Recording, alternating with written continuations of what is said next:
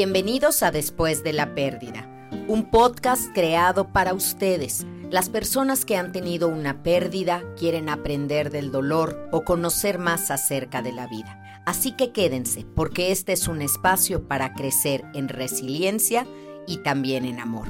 Un gran sí a la vida. Yo soy Gaby Pérez Islas, arroba Gaby Tanatóloga, y estoy feliz de que me acompañen. Me da mucho gusto saludarlos. Un episodio más de Después de la Pérdida. Qué rápido corren las semanas, ¿verdad? Ya es una semana más, un episodio más y vamos muy bien. Estoy muy contenta con esta sexta temporada y seguir contando con su confianza. Así que si ustedes no se han suscrito a este canal de YouTube, por favor háganlo. Ya saben, déjenos sus comentarios que me va a gustar mucho leerlo. Nos va a gustar mucho leerlo porque este esta temporada es en plural. Hola Eduardo. Hola, mucho gusto. Eh, saludos a todos. Eh, por favor, manden como siempre sus comentarios a después de la pérdida oficial. Ahí por ahí ya nos estaban poniendo algunos de, ¿cómo que ya va a ser 14 de febrero si todavía no acaba noviembre? Ya... pues sí, todavía no acaba noviembre, lo sabemos, pero pues sí, hay que, hay que planear un poquito más a futuro, ¿no? Yo ya lo veo venir, te lo juro que yo ya pasando Día de Muertos, es, siento que ya, se acabó el año, ¿no? O sea, Navidad en un minuto, hasta había un chiste ahí que vi que estaba buenísimo de Santa Claus, ya quitaron todo lo de Halloween, ya, ya, ya, venga, a quitar estas cosas, ¿no? Y ahora rápido, Navidad, y al ratito va a ser 14 de febrero, o sea, así vamos, así vamos, a caballo, se se está yendo el tiempo. Y pues un poquito 14 de febrero, un poquito aquí de los comentarios que hemos recibido, y se los agradecemos como siempre, está este que dice... Eh, hola Gaby, hace un año y siete meses que perdí a mi esposo. Justo cuando nos encerraron por el COVID, los tres primeros meses me sentí, como dices, totalmente perdida. Todos los proyectos se acabaron y sí, dependía mucho de él. Hoy me siento mucho mejor, con muchas ganas de vivir por mí y por mis hijos gracias a tus videos y a la aceptación de lo que pasó, ya que no lo puedo cambiar. Lo que sí puedo es vivir por él y por todo lo que nos enseñó y nos dejó. Mil gracias, Gaby. Ay, qué bonito, qué bonito, cómo crecen, cómo aprenden cómo se dan cuenta que el verdadero amor te habilita para la vida. El amor, aquel de baja factura, cuando dices no puedo vivir sin él, estamos hablando de una franca codependencia. Pero hoy que vamos a hablar sobre la muerte de la pareja, la pérdida de la pareja y sobre todo una pareja con la que tenías mucho tiempo. Pienso en esto porque te vas acoplando de tal manera que es increíble ver personas mayores que ni siquiera terminan la frase y la otra persona ya pásame el, y ya sabe, le pasa la sal. Eh, bájame el, ya se lo bajó, ya sabe, ya adivina. Están tan mimetizados que antes de que pida la lechita para el café ya tiene la lechita en el café. Están bailando un vals perfecto de muchos años. No es que la pareja sea perfecta, porque no hay perfección en la pareja, siempre va a haber fallo, pero ya se adaptaron, ya se acoplaron. Y cuando muere tu pareja, hombre o mujer, sientes literal que el mundo se te viene encima, te quedas perdido. Por eso usamos la palabra perder. Es curioso darnos cuenta que no es se murió mi esposa, es perdí a mi esposa. Es yo estoy perdido sin ella. Por eso usamos ese verbo. Y nos sentimos que ¿para dónde voy? Y no necesitas, y esto quiero ser muy enfática, no necesitas ser codependiente para tener esta sensación de, wow, ¿y ahora qué hago? Porque las parejas son complementarias, son de ayuda. La buena pareja te hace la vida más fácil y tú se la haces más fácil a esa persona. Cuando no está, tu vida se va a complicar y se va a complicar muchísimo y hay factores que lo complican terriblemente. ¿Y qué pasa entonces con estas parejas de mucho tiempo, como dices? Cuando ya hay esta rutina del día a día, ya existe una vida mimetizada, acoplada a los gustos de los unos a los otros, y existe este cambio tan repentino, ¿cómo continúa la otra persona? Mira, de momento y la, primera etapa, este shock inicial de la primera etapa de negación, tu vida se frena, tu vida se paraliza. Tú no puedes decir como, corte, siga, no, no, no puedes, no puedes, está todo trastocado. Tu pareja está en todo, está en la colcha de la cama que tenían juntos, en la almohada, en el baño, en sus cosas de baño que ahí tenía, está en la cocina, está en el cuadro que colgamos en la sala porque lo escogimos juntos, en lo que compramos. Hay tanta historia atrás que literalmente es como me quedo pausado, me quedo detenido, paralizado, con miedo, con un miedo terrible, y dejamos de ver la parte que nos va a sacar de esa negación. Quiero ser muy clara. Cuando estamos en ese shock inicial, en nosotros mismos están las cosas que te puedes decir que te saquen de ahí, pero no te las quieres decir. A ver, ¿cómo está eso? A ver, es que como, como estás paralizado, nada de lo que nadie llegue y te diga te va a consolar. Así te lo digo, ni siquiera Gaby tanatóloga. En ese momento, en ese primer shock, te dieron un sartenazo la vida, te puso de rodillas y la única persona que puede decir las cosas adecuadas eres tú mismo. Pero no lo sabes, no lo recuerdas, no lo quieres decir. ¿Cómo qué cosas? Y ahí te va una que es fundamental. Yo cargo este dolor por ti. Este dolor es tremendo, estoy asustada, pero como te quiero, me alegro que tú no vivas este dolor. Tú nunca sabrás lo que es que yo me muera. Prefiero, por duro que sea, yo estar viviendo esto en lugar de que lo vivas tú. ¡Pum! Automáticamente cuando tú te dices eso, ya te paraste en otro lado, donde tu dolor tiene un sentido. Esto no es una tortura china, ni es estarle clavando alfileres a un muñequito de vudú sin, sin un propósito. Esto es yo te estoy ahorrando a ti que tú vivas esto. Luego, también tengo que decirme, no fue mi culpa, no hay nada que pude haber hecho o dejado de hacer que cambiar el resultado de las cosas, pero te acompañé. Y aquí estoy.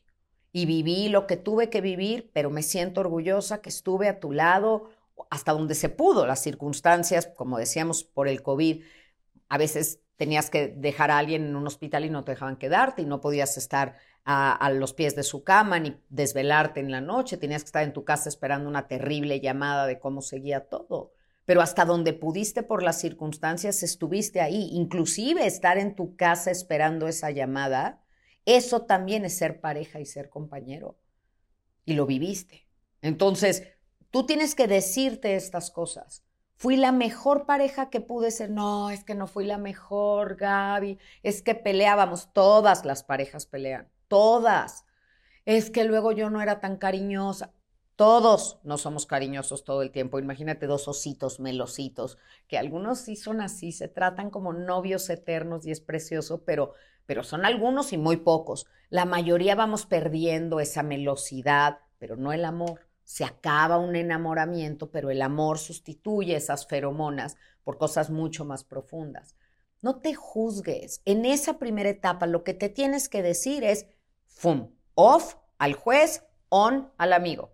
Tengo que tratarme como una amiga, como un amigo, no como un juez. No te juzgues. Estás pasando por el peor momento de tu vida. No te patees. Tú no patearías a alguien que está tirado en el suelo. No te patees a ti mismo. Y creo que pasa mucho también esto que decías de que se complementan las oraciones, ya ni siquiera la acaban de decir y ya el otro ya lo sabe lo que está pasando porque ya lo podemos decir es como su chamba acabar esa oración, ¿no? Creo que también pasa con las acciones o ciertas actividades de es, bueno, yo hago hasta aquí porque ya sé que mi pareja va a hacer a partir de aquí, ¿no? Yo, yo qué sé, yo cocino, pero ya sé que él va a lavar los platos o viceversa, o lo que sea. Y creo que pasa después eh, de la pérdida como el nombre de, este programa, eh, que empiezan a acumularse los platos, que empieza el jardín a crecer, que ya no se paga el gas, eh, porque esas cosas las hacía la otra persona, ¿no? ¿Cómo retomas, lo absorbes tú, esas responsabilidades, qué hacer con eso? los roles que cada uno se impuso en tantos años de, pareja. Sí, a ti te toca esto, a mí me toca esto. Creo que nunca nos detenemos en el matrimonio para hacer una, renovación de contrato y una lista de, ¿te sigue gustando hacer lo que es? No, ya no me gusta, ok, cambiemos o qué solución propones. Porque la vida va cambiando y evolucionando. Pero al corte de caja, cuando muere alguien, pues sí tienes que ver, a ver, ¿qué, qué quiero hacer yo de lo que él hacía? y qué puedo subcontratar a alguien que lo haga o qué pueden hacer los hijos, cómo nos repartimos las tareas que esa persona tenía. Y para nadie va a ser agradable porque todos estábamos cómodos con que él lo hiciera o ella lo hiciera, pero todo se reajusta. Y estoy pensando en el caso de una familia que la que murió fue la mamá y se quedó el papá con dos hijos jóvenes y entonces el papá les dijo, bueno, como bien dices, Entonces, a los 15 días, papá, no hay nada en la alacena, o sea, no hay nada en el refri, no hay nada que comer. Pues es que yo no tengo tiempo de ir al súper. ¿Y, qué hacemos? Bueno, pues entonces vamos a pedir el súper en línea los domingos. Hagan ustedes la lista de qué se necesita y lo pedimos el domingo, ya que estamos aquí, lo traigan, lavamos, guardamos y todo para que haya. Si ellos, los hijos, no habían hecho su lista de qué necesitaban cuando el papá pedía el súper, no se pedía eso porque los otros no habían cooperado. Y fue un caos los primeros meses. Claro que no funcionaba la casa como funcionaba cuando estaba mamá, pero eventualmente funcionó. Y ahí va tu respuesta tenemos que entender que todo aquello que la persona que nos ama hace por nosotros, lo hace porque nos ama, no porque no seamos capaces de hacerlo. O sea, tu papá lleva mi carro a verificar porque me hace el favor y el servicio y me ayuda con eso, pero no porque él crea, yo voy a verificar el carro de Gaby, porque Gaby no va, no va a saber, no da una, ella no puede verificar un carro. Ni él piensa eso, ni yo pienso eso. Y el día que a mí me tocara ir a verificar un carro, pues aprendo y voy, ¿sabes? No debe de ser tan difícil. A lo mejor me equivoco en unas cosas, pero voy y verifico el carro. Tenemos que empoderarnos en el sentido de, al cabo que no lo necesito, no, claro que te hará falta, pero tú puedes. Tú puedes hacer las cosas y no tienes que hacer todo. Por eso es la decisión de una pareja de muchos años, cuando fallece alguno de los dos, a lo mejor mudarse, porque la casa ya es mucho trabajo para uno solo porque la casa ya es mucho y está llena de recuerdos y prefiero irme a algo más seguro, un departamento o vivir más cerca de los hijos. Se toman nuevas decisiones, pero para eso necesitas salir de esta primera etapa de embotamiento donde lo que te piden los expertos es no tomes ninguna decisión. En los primeros seis meses después de una pérdida de una pareja, pospon todas las decisiones importantes, a menos que ya vinieras con eso. Tal vez ya venías con la venta de la casa, ya estaba por cerrarse y muere, bueno, pues ya terminas con eso que ya habías empezado. Pero todos los nuevos proyectos o las decisiones de me voy de la casa, renuncio, me cambio de país, posponlas a los primeros seis meses. Leyendo un poco más de los comentarios que ponen aquí en, después de la pérdida oficial, como los encuentran en Instagram, eh, pone una seguidora, ¿Y qué pasa cuando fallece el esposo de un matrimonio de 30 años? Es que si llevabas 30 años con esa persona, vagamente te acuerdas de cómo era tu vida antes de esa persona en tu vida. Mi vida antes de ti, ¿no? Que es el título de una película. Ya no te acuerdas porque a lo mejor se aventaron tres de novios y 30 de casados, son 33 años. Entonces la señora dice, pues los últimos 33 años ha estado, no sé cómo va a ser mi vida. Pero ahí tienes que decir, tuve una vida antes de ti. Tuvimos, todos tuvimos una vida antes de la pareja que tenemos. Siempre. Entonces, si tuve esa vida, soy capaz de tener una vida ahora. Ahora, todos estos 30 años, ¿no crecí nada? ¿No aprendí nada? ¿No evolucioné? Por supuesto que sí. Integré cosas de la otra persona en este mimetismo del que hablas. Es increíble cómo sabemos, yo sé mucho de carreras de coches. ¿no? ¿Por qué? Jamás, o sea, no me siento a verlas, pero los oigo a mi marido y a mis hijos hablar de Fórmula 1 y hablar de coches. Y quieras que no, oyes, las esposas de los médicos no sabes cuánto saben de medicina. Y nunca han estudiado con un libro, pero vivieron con un médico 30 años. Saben cantidad. Y las otras personas, te aseguro que le preguntas a tu papá, que es contador de tanatología, y te da grandes respuestas. Ha estado en todas mis conferencias. Entonces, por supuesto que dices, he crecido, he evolucionado, voy a poner en práctica esto, tengo que desoír el miedo, repetirme que sí voy a poder y que además, como el primer comentario que leíste, no lo puedo cambiar. Y aceptar lo que es es maravilloso. Y esto es el título de un libro, eh, Loving What Is, de Katie Byron. Y les quiero explicar un poquito de esta teoría que ella habla de psicología positiva de las cuatro preguntas que tenemos que hacernos con algo, ¿no? Es, a ver, ¿esto que me está preocupando es absolutamente cierto?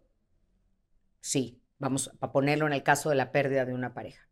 ¿Es absolutamente cierto que murió? Sí, totalmente. ¿Ok? Vamos a la siguiente pregunta. ¿Cómo te hace sentir esta realidad?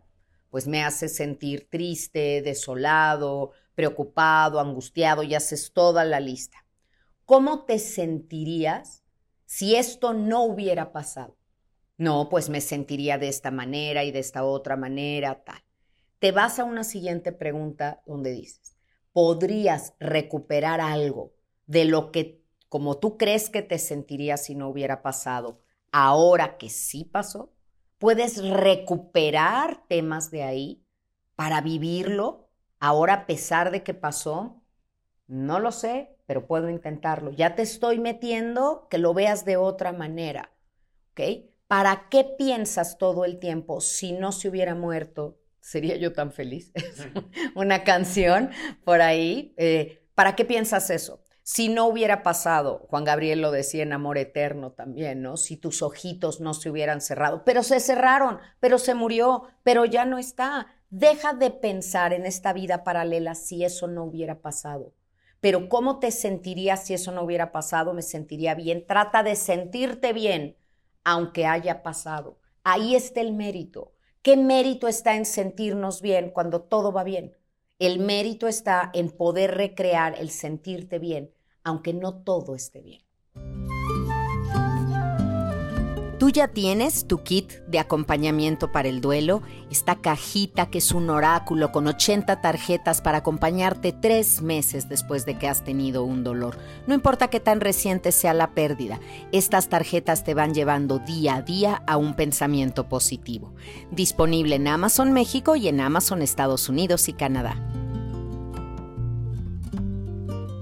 Y creo que la mayoría de las parejas eh, que empiezan o que ya llevan mucho tiempo, se visualizan o quisieran que terminara su relación, pues casi los dos juntitos, abrazaditos, ya muy viejitos, un día, que bueno, más bien una noche que se quedaran dormidos y listo, ¿no? Pero no sucede así la mayoría de las veces. Y qué bueno. Sí, qué bueno. Imagínate los pobres hijos. También, pero pues sí. Los hijos llegan al día siguiente y se encuentran a sus dos papás muertos en la cama, qué romántico, pero los dos tienen la pérdida de los dos al mismo tiempo. Claro, eso pues no lo había pensado así, pero eh, también me pregunta un poco como, cuando pasa esto de que muere, por ejemplo, el, caso que leíamos, ¿no? 30 años. Si se conocieron o se casaron a los 20, tal vez esa señora tendrá 50, 55 años, puede ser. Pues no está ya como para quedarse el resto de su vida en su casa triste, toda de negro, ¿no? Porque creo Óyeme, 55 años es una niña. ¿Qué te pasa? Yo sé, pero es que lo veo así y tal vez como algunos casos de que he visto eh, cuando muere la pareja, ya es como se acabó la vida, ¿no? Se acabó la diversión, algunas hasta de negro el resto de su vida, o no bailarán más en fiestas. ¿Qué pasa? ¿Por, qué creen que se acaba la vida si se acaba la vida de su pareja? Es muy interesante esto que sigue sucediendo en nuestro país y en muchos otros, como que eh, eh, tal vez sienten que le faltan el respeto a la persona que se murió si ellos vuelven a bailar, vuelven a reírse, vuelven a tener una pareja. Esto sucede mucho más en las mujeres que en los hombres, Edu. En estadísticas se ve que hay menos viudos que viudas y dicen, ¿por qué? No se mueren las esposas, claro, pero ellos se vuelven a casar. Los hombres se vuelven a casar porque si tuvieron una buena esposa, tienen un buen sabor de boca de lo que es vivir en pareja y lo quieren repetir.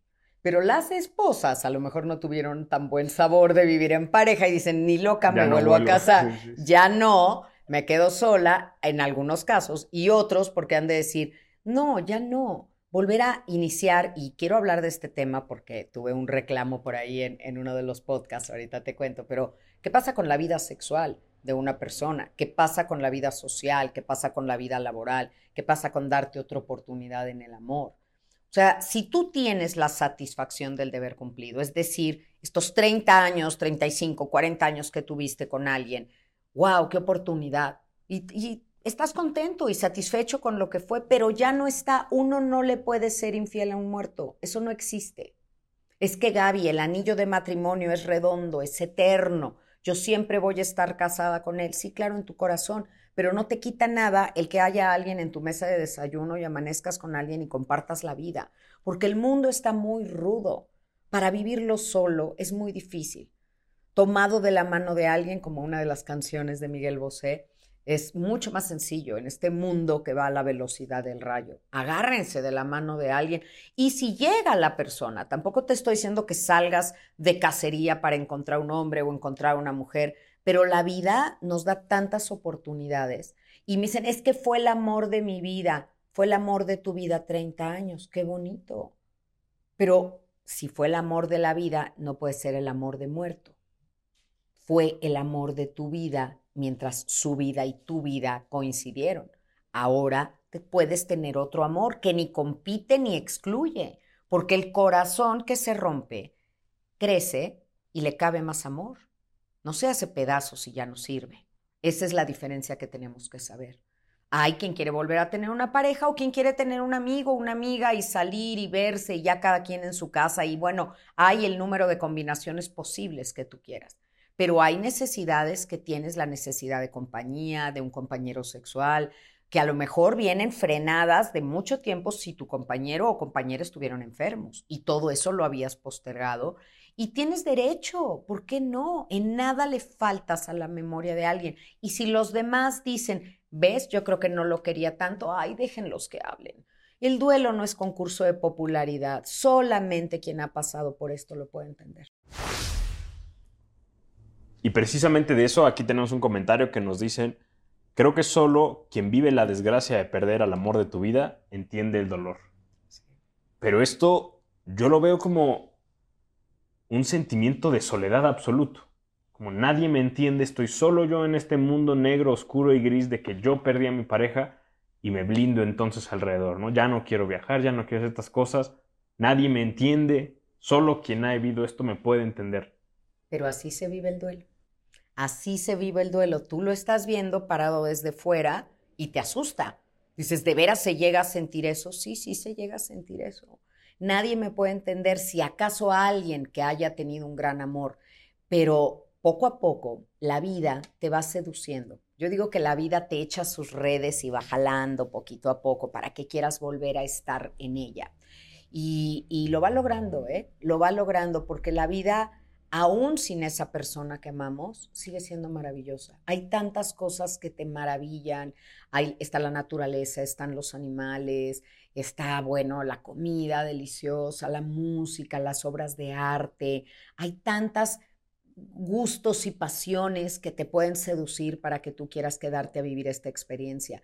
Mi vida nunca va a ser la de antes. No, tienen toda la razón, su vida cambió, pero eso no significa que tengan una mala vida y que entiendan que fue un privilegio haber amado y tener a esa persona, que ella ya está bien. Creo que eso es fundamental para poder seguir adelante. Mi ser querido ya está bien, ahora me toca ver por mí. Ya lo cuidé, ya fui, ya acompañé, ahora me, me toco yo, ¿no? Es mi momento.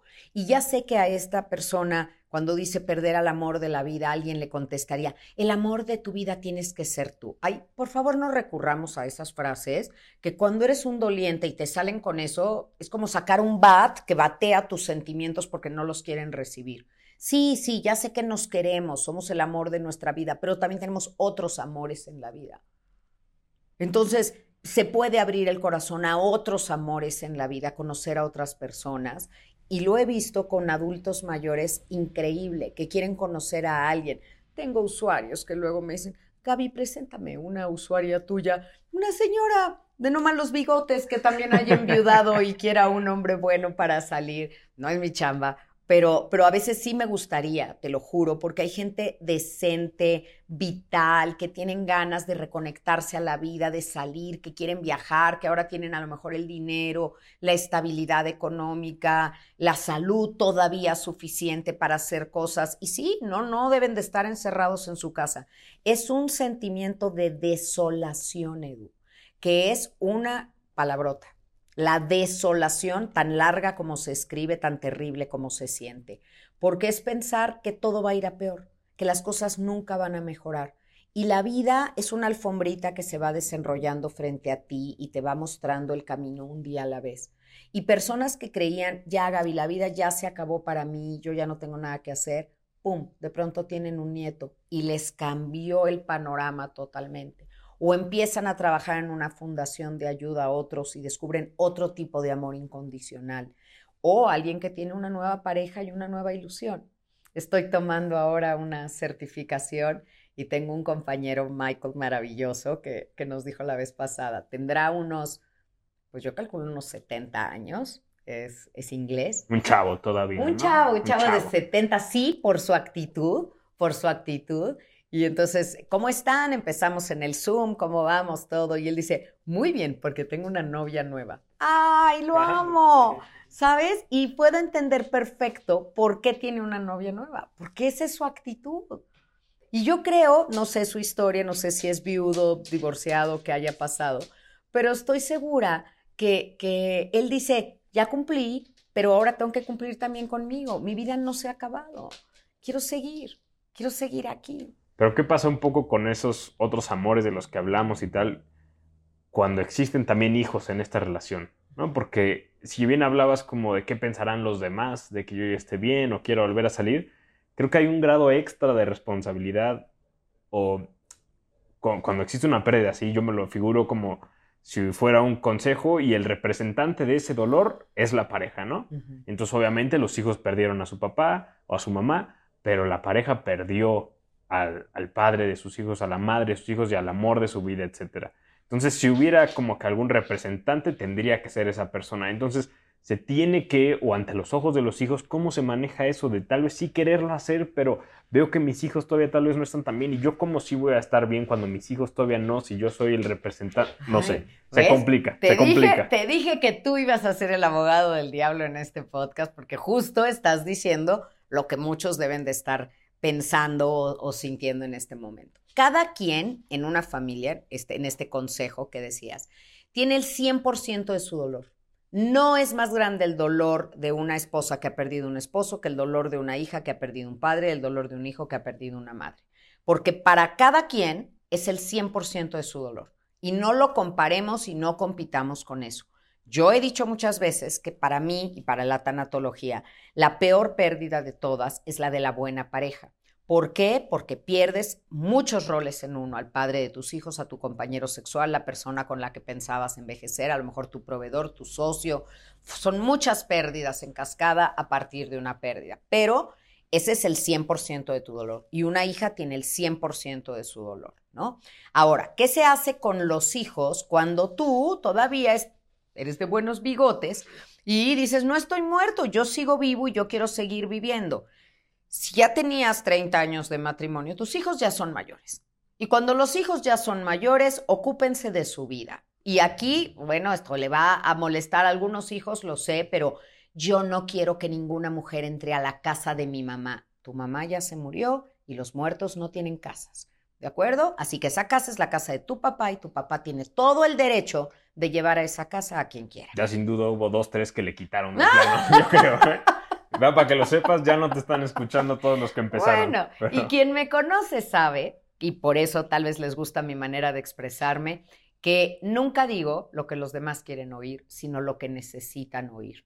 Porque no es lealtad con tu mamá el que tu papá no sea feliz o no tenga otra pareja. Y yo sé que se preocupan por la economía de la familia y que esta nueva pareja de papá quiera todo el dinero y los despoje, y esos son otros temas. Pero vamos a suponer que es una buena mujer y tu papá tiene derecho a tener una pareja. Y si tu papá tiene, quiere convivir con los hijos y llevarla a la casa, ¿por qué no? Ya no es la casa de tu mamá, aunque nos duela, ahora es la casa de él. Y en vida de tu mamá, tu papá respetó el vínculo y respetó todo, pero ha pasado un tiempo y él tiene derecho. Yo siempre le recomiendo a los viudos que por favor, por lo menos den un año de este luto social, también para no pisar el dolor de los demás. Pero tienen derecho a tener una nueva pareja y mamá también. Y déjame decirte que los hijos son mucho más severos en el caso de una mamá, porque esperan que la mamá que enviudó se vuelva virgen y mártir y solamente se consagre a estar en la casa y a cuidar de los nietos cuando lleguen.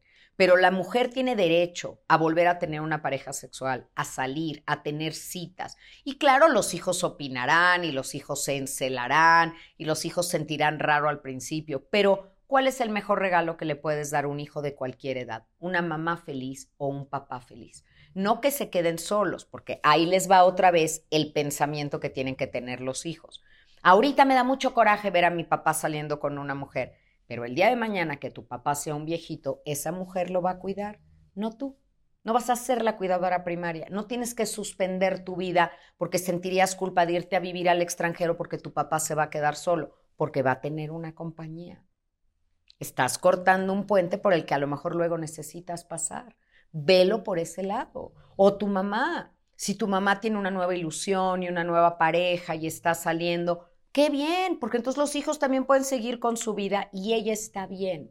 en la, en la mayoría de los casos. Yo opino esto cuando los hijos son adultos. Cuando los hijos son menores de edad, los hijos viven en casa, todavía los hijos son chicos, mucho cuidado con quién llevas a tu casa. No puedes estarle presentando a tus hijos. Miren, les presento a Raúl. Esta semana les presento a Carlos. Esta semana nos acompaña Juan. No, porque los pobres niños ya no saben ni quién es. Luego hay señoras que es tu tío fulanito y tu tío fulanito y le sale una cantidad de familia a los pobres niños. No, y además acuérdense del tema también del abuso sexual. Tú no puedes meter a tu casa a cualquiera teniendo niñas, teniendo niños chicos, porque no sabes qué pueda pasar. Eso es, es muy delicado, ¿no? Y lo mismo también, eh, si eres eh, hombre, llevar a una mujer que a lo mejor no trate bien a tus hijos, que los maltrate o los ignore o haga diferencias entre los tuyos y los suyos. Todas esas consideraciones serían tema de otro episodio total, pero es cuando los hijos son menores de edad o son pequeños. Pero cuando los hijos ya son adultos, por favor, zapatero a tu zapato, mientras tú veas que tu mamá está bien, que obviamente no está siendo explotada por el vividor de Tinder o cómo Ah, era el- esa el película? estafador de El Tinder. estafador de Tinder. Mientras no está cayendo en eso, claro, orientenlas, guíenlas, pero alégrense con su felicidad porque tienen derecho y no están siendo infieles ni, fan- ni faltándole a la memoria a nadie. Te recuerdo que todos mis libros están disponibles en México en librerías y también los puedes conseguir por Amazon, iBook, Kindle, audible.com y otras plataformas de audiolibro. Ahí están a tu disposición estos tanatólogos de buró. Y creo que hay una frase que dices que me gusta mucho, que es, no puede haber un cadáver y dos muertos, ¿no? Que habla precisamente, o por lo menos en este caso centralizado, es cuando muere la pareja no puede acabar tu vida. O sea, no pueden acabar esos proyectos. Si tenían tal vez un viaje fuera o aventuras, y, y ya que digo la palabra aventuras y la pérdida de la pareja y todo esto, me viene muy a la mente la película de Up. Esta Qué película linda. con el cuaderno, etcétera. Es de los mejores momentos del cine, creo yo, esa, esa mini secuencia donde conocemos su historia y al final ella le entrega un libro donde le dice, ahora te toca a ti continuar la historia, ¿no? No es una aquí se acabó, hay páginas todavía en blanco y muy simbólicamente creo que representa también la oportunidad que tienen todas las parejas de continuar con esa vida, de nuevas experiencias, de nuevas aventuras, ¿no? Me gusta mucho cómo lo dices y en efecto esa frase ha causado mucho revuelo, pero es cierto. Y Santa Teresa decía, no te mueras con tus muertos, porque eso no tiene ningún mérito, vive por ellos. En el caso, por ejemplo, eh, de tu papá y yo, nosotros tenemos un corcho donde tenemos un, un mapa del mundo. Y cada vez que tenemos la oportunidad de ir a algún lugar, ponemos un alfilercito en el lugar que hemos ido. Obviamente ves el mapa y nos falta continentes enteros, ¿no? Pero a mí me gustaría que el día que yo falte, si yo falto antes que él, pues él siga viajando y siga poniendo un alfiler y no diga, no, ya, sabes, jamás voy a ir sin ella, no tiene sentido. No, y yo también, espero él lo sepa, pero si él falta antes que yo, yo voy a seguir viajando y voy a poner alfileres más, creo que voy a viajar más y voy a poner más alfileres, porque eso que empezamos juntos y eso que era una tradición que me gustaba, ¿por qué no la voy a continuar? ¿Por qué no lo voy a hacer? Todo lo que uno le enseñó al otro, no, no, no puede parar ahí. La persona trasciende en ti. Y sí es cierto, Eduardo, y lo digo con todo el corazón en la mano, sí es cierto que cuando se muere tu pareja, una parte de ti se muere con él. Sí es cierto, pero también es cierto que una parte de él o de ella vive en ti. Y esa parte que vive en ti, hazla vivir, llévala de paseo, llévala a restaurantes, hazlo disfrutar la vida, no vegeten, ¿no? No te quedes en un estado ahí porque, no, si lloramos la muerte de un ser querido es porque perdió algo valioso, perdió la vida. Pero yo que la tengo no la puedo desperdiciar. Y antes de tal vez terminar el episodio, yo, y ya que estamos hablando de películas, eh, ah, tengo que confesar, antes de empezar a grabar las cámaras y todo, estábamos definiendo tal vez qué película iba a ser, y pues de este tema creo que Ghost, la sombra del ¡Ay, amor. no me lo menciones! Y tu reacción fue, no me gusta, y yo dije, ¿qué? No, no, no. ¿Cómo? No. ¿Cómo? No me gusta. No me ¿Por? gusta. Porque por culpa de esa película, Eduardo, que es una película romántica y es lo que todos quisiéramos que pasara. Y, y cuando se muere tu pareja te dicen, es que lo vas a sentir. tú lo vas a sentir contigo. No lo sientes. Y otra vez los que nos quedaban, que, que no se habían ido antes, se acaban de ir. Ahora sí, del podcast quedamos tú y yo. Podemos hablar en confianza. Pero es que todo mundo te dice, lo vas a sentir, vas a ver su presencia, él vive aquí en ti. Y muchos en consulta me dicen, no lo siento. Le digo, no, yo tampoco. Yo no siento la presencia de mi mamá aquí conmigo, ni de no es verdad, no se siente como en Ghost, que te hacen creer que tú vas a estar aquí en la alfarería y el otro está abrazándote y aquí lo vas a sentir. Si lo sintieras, no lo extrañarías. Y lo peor de perder a la pareja es la ausencia. La ausencia duele, se extraña, ya no está en este plano, ya no está, lo sigues amando y él te sigue amando y ese amor te da fuerza, pero no lo vas a sentir. No quiero que vivan con un fantasma ni con una sombra del amor quiero que vivan el amor otra vez y se den una oportunidad de despedirse completamente para luego vivir completamente. En inglés, grieve fully, live fully. Y así lo, así lo manejamos, ¿no? Es termina lo que tienes, el duelo, para que estés listo para vivir. Llora lo que tienes que llorar para que vuelvas a reír. Pero no vivas un duelo a cuentagotas. Y no va a estar el fantasma de alguien espantándote, a los que vengan, ni haciéndoles jugarretas para que no, tú eres mía. Ese tema de pertenencia, yo sí creo en hasta que la muerte nos separe y creo que cuando la muerte llega, separa los cuerpos, el amor se queda, pero tienes la oportunidad de seguir viviendo y de cubrir todas tus necesidades afectivas, como te decía, sexuales, de compañía, de diversión, intelectuales. Tu vida no está deshecha odio que le digan a alguien, vas a rehacer tu vida, porque tu vida no está deshecha porque no tengas pareja o tu pareja haya fallecido. ¿Por qué? Porque hay ocho áreas de tu vida que tienes que cuidar. Tenemos un tanatotipo al respecto, ¿te acuerdas? La rueda de la vida. Recomiéndaselos para que, para que puedan verlo y hagan ese ejercicio donde tenemos que tener una vida espiritual, una vida intelectual, una vida social, una vida familiar, una vida física, cuidar tu cuerpo, tenemos una vida de pareja, amor y sexo, tenemos amigos y también tenemos una relación con el dinero. Y cuando falta tu pareja, no se tienen por qué colapsar las otras siete áreas. Trabaja para ser lo más independiente que puedas en todas esas áreas para que si falta alguien esté afectado tu corazón, pero no esté afectada tu economía, no esté afectada tu vida intelectual, no esté paralizado todo lo demás. Bueno, entonces no vean Ghost la sombra del amor como si fuera un documental, pero yo sí la recomendaría porque está muy buena música y demás, pero también otra película que me surge ahorita es, y también como Ghost en el título, A Ghost Story, es una película muy buena, muy, no se habla mucho, pero para quien le guste ese tipo de cine también la va a apreciar mucho, se siente mucho en esa película. No sé si tú conozcas otra película. Ah, yo sí les voy a recomendar un clásico de clásicos de clásicos. Primero la de Op, que dijiste que es una joya, una joya de Pixar.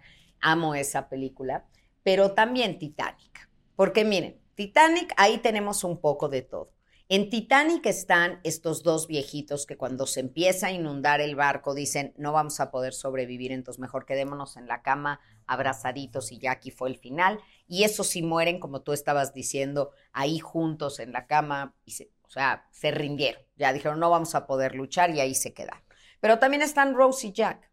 Y cuando están en esa escena, que no puedo evitar llorar cada vez que la veo y la he visto muchas veces, por dos, correcto, está ahí en el pedazo este de flotante. Que, sí cabía, que sí cabía Jack, pero ya. Sí cabía Jack, luego hablamos de eso. Pero la dejó ahí.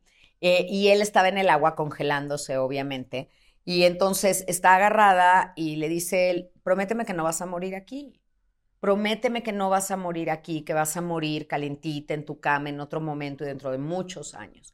Y cuando él muere y ella tiene que soltarlo y literalmente con esta mano congelada, eh, para mí es un símbolo de cómo duele soltar, ¿no? De verdad, con un dolor de desprenderte y ver que él se está yendo y ella lo suelta para vivir, para agarrar el silbato y decir estoy viva, regresen, come back, come back, y, llamarlos. Y en esa última escena, cuando ella va a morir en efecto de viejita, y vemos esas fotos con las que viajaba, de todos sus viajes, de todas sus experiencias, tuvo una nieta que cuidaba de ella, o sea, volvió a amar, volvió a vivir, hizo muchas cosas, le cumplió la promesa Jack.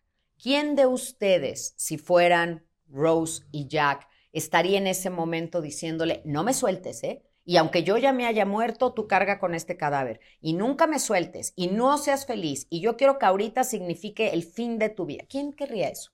¿Eso esperarías tú? Porque creo que la muerte de una pareja, y sobre todo de tantos años como hablábamos, nos exige congruencia. ¿Qué querrías tú que hiciera él o ella si el muerto hubiera sido tú? Ay, no que fuera feliz, que viviera, que conociera. Ah, entonces, ¿por qué no lo haces? ¿Por qué dices eso del otro y tú no lo haces? Aquí no hay falta de respeto, hay promesas cumplidas. Y creo que si la otra persona se esforzó por hacerte feliz, ¿por qué le pagas su muerte con tu infelicidad? Bueno, pues ya de muchas recomendaciones de película ya tienen. Eh, si nos están escuchando en Spotify, denle seguir al botón, califiquen el podcast si es en YouTube, sigan igual el canal, denle like y comenten, compartan también con que quieran que debería escuchar esto y muchas gracias una vez más. gracias a ti, Eduardo. Espero que esta conversación sea un poco la réplica de la conversación que tú y yo tendríamos. Hoy se quedaron pensando, ¿verdad? Sobre lo que es el amor. Y vámonos todos a ver películas y nos vemos la próxima semana en un episodio más de Después de la Pérdida. Paz y bien. Si te gustó este episodio, por favor compártelo. Vamos a hacer una gran red de apoyo. Gracias por tu escucha activa y por la voluntad de ser resiliente. Yo soy Gaby Pérez Islas, arroba Gaby Tanatóloga, como puedes encontrarme en todas las redes sociales y las redes sociales del podcast, arroba después de la pérdida oficial. Paz y bien para todos. Nos vemos la próxima semana en un episodio más de Después de la pérdida. Adiós.